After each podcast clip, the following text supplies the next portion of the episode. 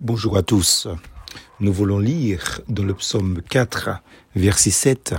Beaucoup disent, qui nous fera voir le bonheur?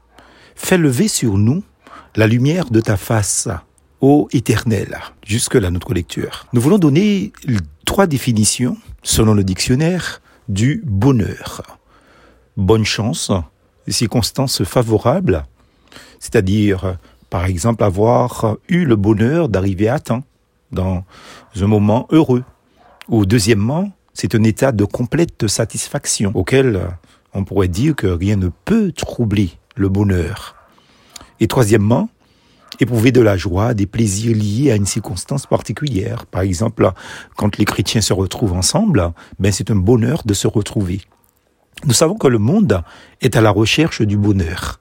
Mais un enfant de Dieu, selon Jean chapitre 1er verset 12, est par sa conversion en possession de celui qui est la source du vrai bonheur.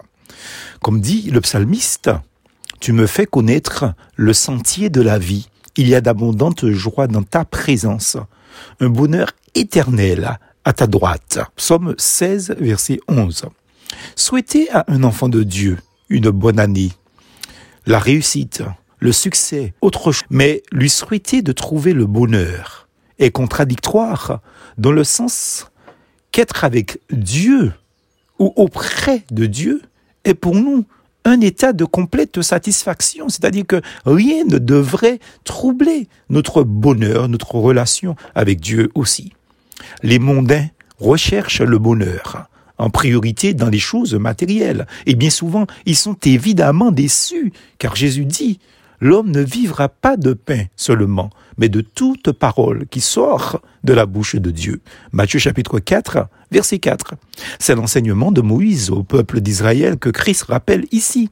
Et Jésus l'a rappelé aux tentateurs qui ne comprennent rien, évidemment, aux choses divines, mais à nous aussi qui parfois nous conformons à l'esprit de celui qui gouverne ce monde. Il faut découvrir l'importance des paroles de Dieu et le bonheur d'être auprès de lui dans la communion. Ces paroles transmises par les prophètes dans l'Ancien Testament et celles de Jésus, elles sont là pour notre bonheur. Nous y apprenons que Dieu veut se tenir près des hommes pour leur apporter le vrai bonheur. C'est pour cela que Dieu n'est pas resté dans le ciel, mais s'est abaissé sur la terre en Jésus-Christ. L'Évangile nous rapporte l'histoire d'hommes et de femmes qui l'ont rencontré et ont cru ces paroles. Leur vie a été bouleversée, transformée. Cher ami, vous qui n'avez pas encore fait la paix avec Christ.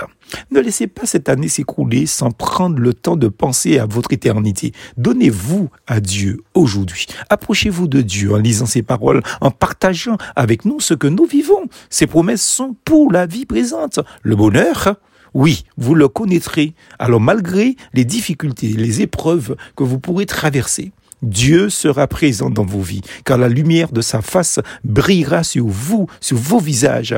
Être avec Dieu, c'est ça le vrai bonheur et non la réussite matérielle. Bonne journée et plus force en Jésus.